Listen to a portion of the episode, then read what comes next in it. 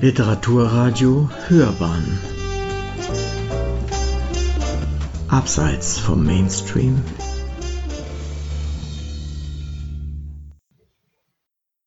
Literaturkritik.de Wellen wahrer Worte rund um Wahl und Menschen. In Zur See brilliert Dörte Hansen mit der Darstellung eiländischer Anti-Idylle. Eine Rezension von Anne Ament Söchting. Eine knappe Woche nach dem Kinostart der Verfilmung von Dörte Hansens zweitem Roman Mittagsstunde ist zur See erschienen. Obwohl die Autorin, so lässt sich vermuten, nicht zur Gruppe gewiefter Marketingstrateginnen gehört, liegt hier ein geschicktes Time-Management vor. Egal, zu hoffen ist allein, dass die bewegten Bilder, so vortrefflich sie auch sein mögen, niemanden von der Lektüre abhalten, weder von Mittagsstunde noch von zur See. Ein Folgeroman, der mindestens genauso gut ist wie sein Vorgänger. Bereits das minimalistische, im Farbfeld rot, schwarz und weiß gehaltene Cover stimmt nachdenklich und umfängt, nahezu wie der Text, seine Leserinnen mit unsagbarer Dichte. Die schwingende Fluke und das umgekippte Boot mit einem Menschen in roter Kleidung, die Sabine Quauka in Tattoo-Strichtechnik gestaltet hat, bieten die perfekte Einstimmung auf das Kommende. Verzweifelt versucht die Figur den Wal mit Stricken zu fangen. Dreht man die Abbildung um, mutieren die Stricke zu den Fäden einer Marionette, die von jemandem oder etwas dirigiert wird. Die Handlung des Romans erstreckt sich über ein knappes Jahr. Sie beginnt im September, hält sprungraffend bei jeder Jahreszeit inne, fokussiert wesentliche chronologische Stationen und ist fast ausschließlich auf einer No-Name-Nordseeinsel angesiedelt.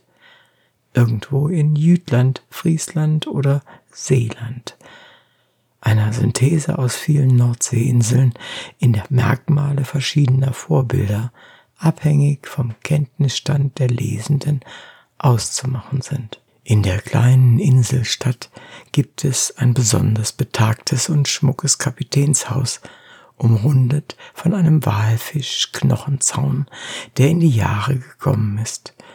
Dort lebt Hanne, knapp 70 Jahre alt. Seit kurzem hat sie ihren ältesten Sohn Rückmer wieder bei sich aufgenommen, weil dieser sich langsam, aber konsequent von der Kommandobrücke eines Tankers auf einem Nordsee-Pendelkahn herabgesoffen hat.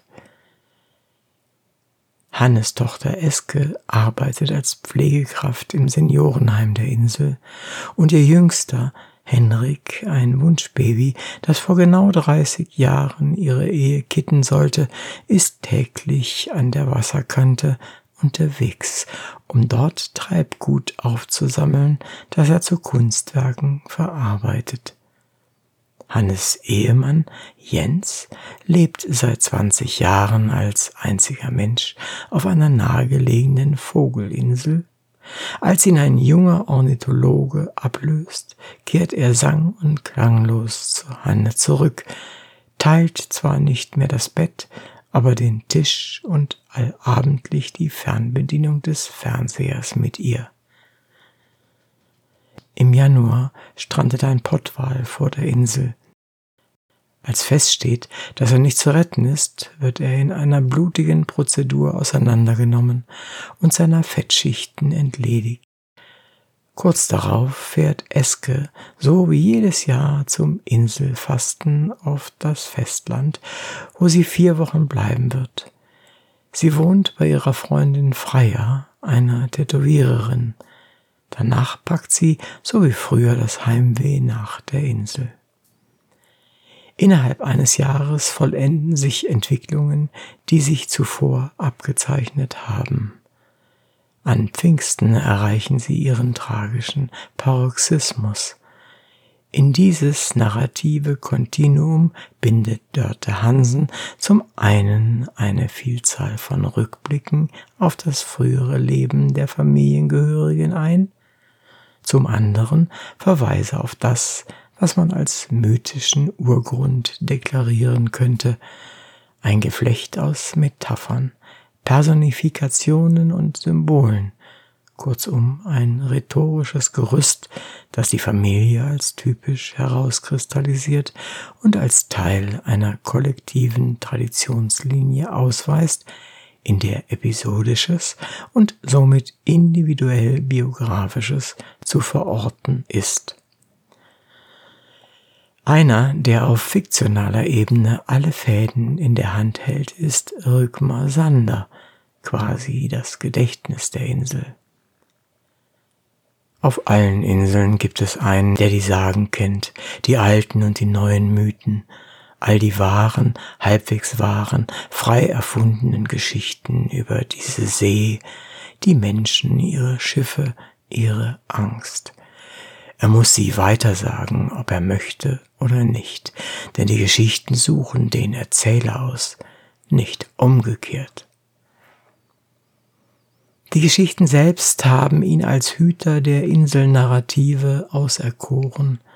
Vor einem solchen Hintergrund erweist sich Hansens Roman als Metanarrativ, als wirkmächtige Geschichte über die Geschichten, sich manifestierend als narrativer Flow, dieser wiederum getragen, prononcierter noch als in Mittagsstunde von einer austariert heterodiegetischen, vorsichtig auktorialen, wechselnd fokussierenden und sich implizit positionierenden Erzählstimme. Sie ist präsent und empathisch, sie ist emotional, ohne zu sentimentalisieren. Sie gibt Allgemeines von sich, ohne in Allgemeinplätze zu verfallen. Sie typisiert, ohne das Individualisieren zu vernachlässigen. Sie ist eindringlich, durchdringend, anrührend, packend und lässt ein Prozedere des Initialen und dann in den meisten Kapitelanfängen zum Einsatz kommenden Voranschreitens vom Allgemeinen zum Besonderen erkennen.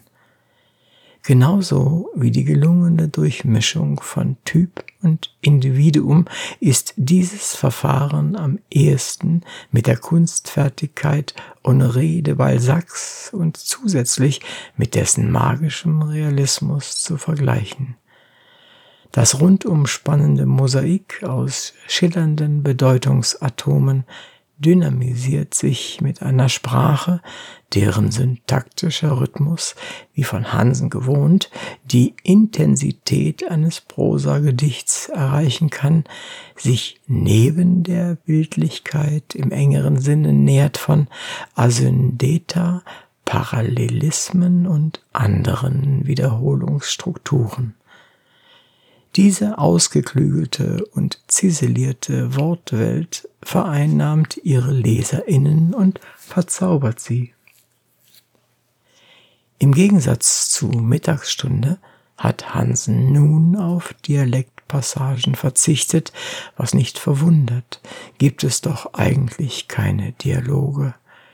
Einmal wird Jens Sander von seinem Nachfolger angesprochen, reagiert aber nicht verbal. Die Eheleute Sander reden sowieso nicht miteinander. Alle anderen Inselbewohnenden sind lakonisch unterwegs. Dennoch spielt Sprache eine nicht unbedeutende Rolle. Eske hat Sprachwissenschaft studiert. Während ihrer alljährlichen Festlandsaufenthalte besucht sie Flemming Jespersen – einen Professor, den sie aus Kindheitstagen kennt, weil er ein regelmäßiger Gast in der Pension war, die Hanne früher betrieben hat. Er ist außerdem der Einzige, dem Rigmar jemals vom sexuellen Missbrauch durch einen anderen Touristen berichtet hat. Nicht die Menschen haben ihre Themen, sondern tendenziell ist es umgekehrt. Diese okkupieren jene, halten sie am Gängelband und determinieren sie. Hansen verdeutlicht die diachronische Tiefe der Themen. Sie sind eingewoben in, in hierarchisierte Archetypen, adaptieren sich an die Zeitläufte und beweisen in ihrem Kern Konstanz. Im Gegensatz zu ihnen sind die Menschen vulnerabel und vergänglich. Eine Atmosphäre des Niedergangs ergreift peu à peu. Und mit der unsteten Bewegung eines Tremors fast alle der Familie Sander. Jens, der an der Zitterkrankheit leidet, Hanne, die ihre Hände nicht ruhig halten kann, Rigmar, der vergangene Sturmfluten ohne Unterlass analysiert, um die kommenden zu berechnen, Henrik, der schon als Kind niemals stillhalten und kein Schuhwerk an den Füßen ertragen konnte. Die psychosomatische Unruhe doppelt das Tosen der Naturgewalten, akzentuiert, dass diese als Damoklesschwert, dass diese als Damoklesschwert über den InsulanerInnen schweben, als brachiale Stürme, die Monsterwellen verursachen. Der Kavenzmann, die weiße Wand und die drei Schwestern, letztere an die Nornen erinnernd, bezeugen auf prägnante Weise die Effizienz einer anthropomorphisierten Natur rund um das Meer als verschlingendes Ungeheuer, als grausame, dennoch nährende Mutter. Nicht selten offenbart sich die Wirkmacht dieser Ambivalenz. Hendriks Schuppen leuchtet schon von weitem. Er ist ein eigener, imaginärer Ort der Einkehr, aber ein morbider Schiffsausrüster hätte seine Freude an dem Sortiment. Es ließe sich damit ein Geisterschiff bestücken.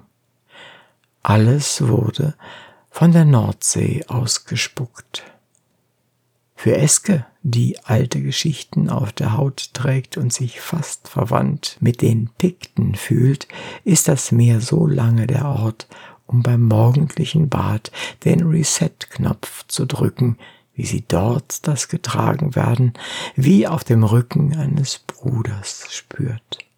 Nachdem die beiden Seiten des Ambivalenten in einer Disbalance geraten sind, schwindet das Urvertrauen der Menschen in das Element Wasser. Jahrhunderte hinweg waren die Inselbewohnenden in der Lage, die gute und die perniciöse Seite der Natur zu managen, das Stück Land und seine exponierten Gebäude zu bewahren und notfalls wieder aufzubauen. Alle Zeichen stehen nun auf Apokalypse, denn die Mutter ist ihrer Liebe verlustig gegangen. Im Garten der Sanders trägt der Quittenbaum keine Früchte mehr. Und auf einem Gemälde, das jemand beim Hafenfest feil bietet, wurde er gleich ganz vergessen. Quitten gelten seit jeher als das Symbol der Liebe. Zum sterbenden Quittenbaum passt, dass Freya, Eskes Freundin, deren Name sich von der germanischen Liebesgöttin ableitet, mit dem Leben auf der Insel nicht klarkommt.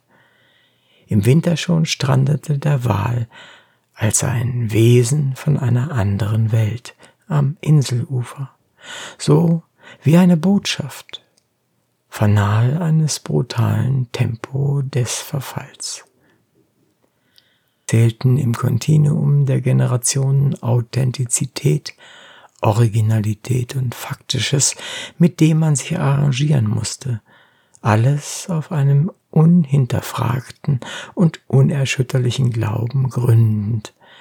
Mit dem Tourismus hielt eine Welt des Uneigentlichen, des Fake Einzug auf die Insel.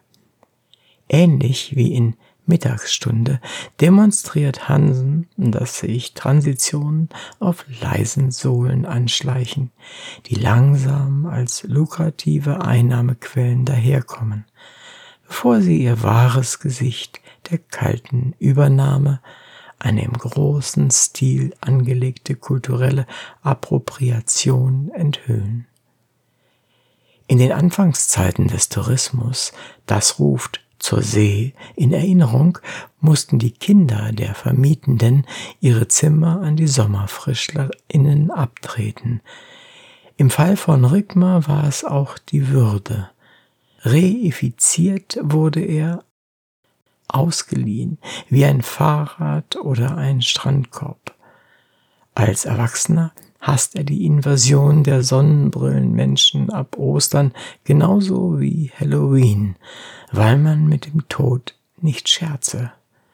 Bevor er sich als Seebestatter verdingt, ist der Rausch sein einziges Refugium vor einem Alienationsprozess, der mit dem Bloggen über die Insel und konkret dem Hafenfest kulminiert. So wie am Hof von König Artus, von dessen Legenden Eske ein Fan ist, markiert Pfingsten einen Höhe- und Wendepunkt. Hanne geht mit einer Dose klimpernd durch die Reihen der Besuchenden, weil sie spenden für das Walskelett exzellentes Symbol für den Abschied von allen Inseltraditionen sammeln möchte.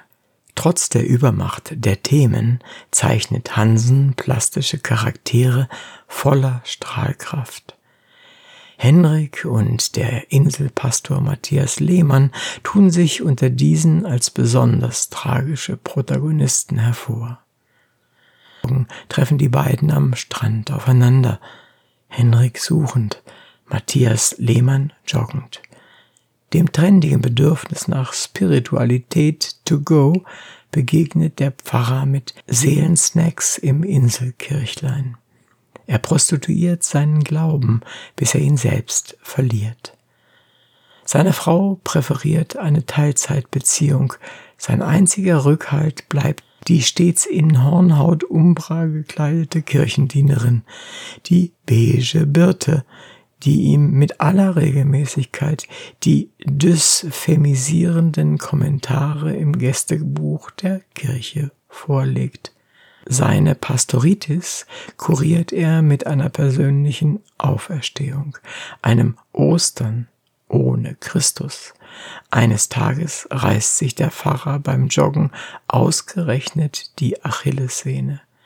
Daraufhin fährt ihn Hendrik auf seinem Treibgutkarren in die Nordseeklinik. So wie Lancelot, Geliebter von Guinevere, wird er auf dem Schandkarren gepackt.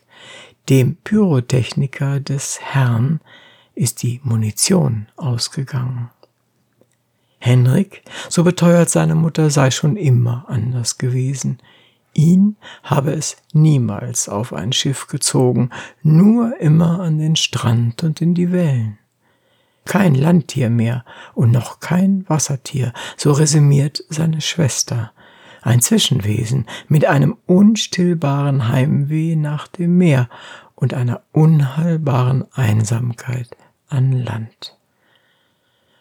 Ohne Schuhe wurde er schon konfirmiert, seine Barfüßigkeit ist proleptisch, wenn man etwa an die Verschwörungstheorien im Umkreis des letzten Beatles-Albums Abbey Road und die Interpretation des barfüßigen Paul McCartney denkt. Nach und nach werden die Persönlichkeiten der Familie Sander mit kräftigen Wortwogen in einen Roman gespült, der sich erneut zu einer unverkitschten Anti-Idylle formiert. In puncto Genre ist Dörte Hansen nach wie vor am ehesten mit Julie C. vergleichbar, die mit Übermenschen einen weiteren Dorfroman vorgelegt hat und der Inseln nicht fremd sind, was Nullzeit und Neujahr beweisen. Um einiges mehr als C transzendiert Hansen realistisches Schreiben, geht aber nicht so weit wie Benjamin Lebert in seinem Sylt-Roman Mitternachtsweg, der zur See nichtsdestoweniger partiell zu präfigurieren scheint. Womit Dörte Hansen ihre Schriftstellerkolleginnen meilenweit übertrümpfen dürfte, ist die antithetische Spannung zwischen Text und Thema, Schönheit und Dekadenz, Beides geht so Hand in Hand, dass die Gemengelage die Spannung unterstreicht. Aus dieser Matrix perlen die sprachlich glasklaren und inhaltlich allusionsreichen Sätze, mit denen sich Dörte Hansen in das Gedächtnis ihrer LeserInnen schreibt. Ein ausgeprägter Primatrezenzeffekt tritt hinzu. Ein erster Absatz nämlich, der prompt zum Weiterlesen drängt und ein letzter, der sich festsetzt. Das Inseltableau, auf dem einerseits Beklommenheit ohne Hoffnung resultiert und das Inseltableau, aus dem einerseits Beklommenheit ohne Hoffnung resultiert und das transzendentale Obdachlosigkeit spiegelt, entbehrt andererseits keineswegs einer gewissen Komik, in erster Linie dann, wenn es um den Inselpastor Matthias Lehmann, den Treibgutkünstler Hendrik Sander und die invadierende Gästeschar geht. Hansen hütet sich zudem immer vor Moralininjektionen und oder der Feier einer vermeintlich guten alten Zeit. Vielmehr entfalten sich ihre tiefgründigen Aussagen in einer unglaublich inspirierenden Verbalsinfonie, einem multidimensionalen Textuniversum, in dem jedes Detail über sich selbst hinausweist, niemals unnützes Dekorum ist, sondern sich einordnet in einen klug elaborierten, symbolträchtigen, assoziationsstarken und bedeutungsschwangeren Kosmos.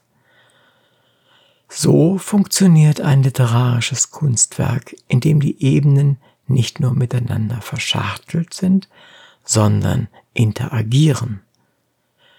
Dörte Hansens wunderbares Wortgestrick ist wie ein warmes Wams, das man sich beim Lesen umlegt, damit man sich gegen die Wucht des Inhalts wappnet. Sie hörten Literaturkritik.de Wellen wahrer Worte rund um Wahl und Mensch. In Zur See brilliert Dörte Hansen mit der Darstellung eiländischer Anti-Idylle. Eine Rezension von Anne Ament Söchting. Es sprach Uwe Kulnig.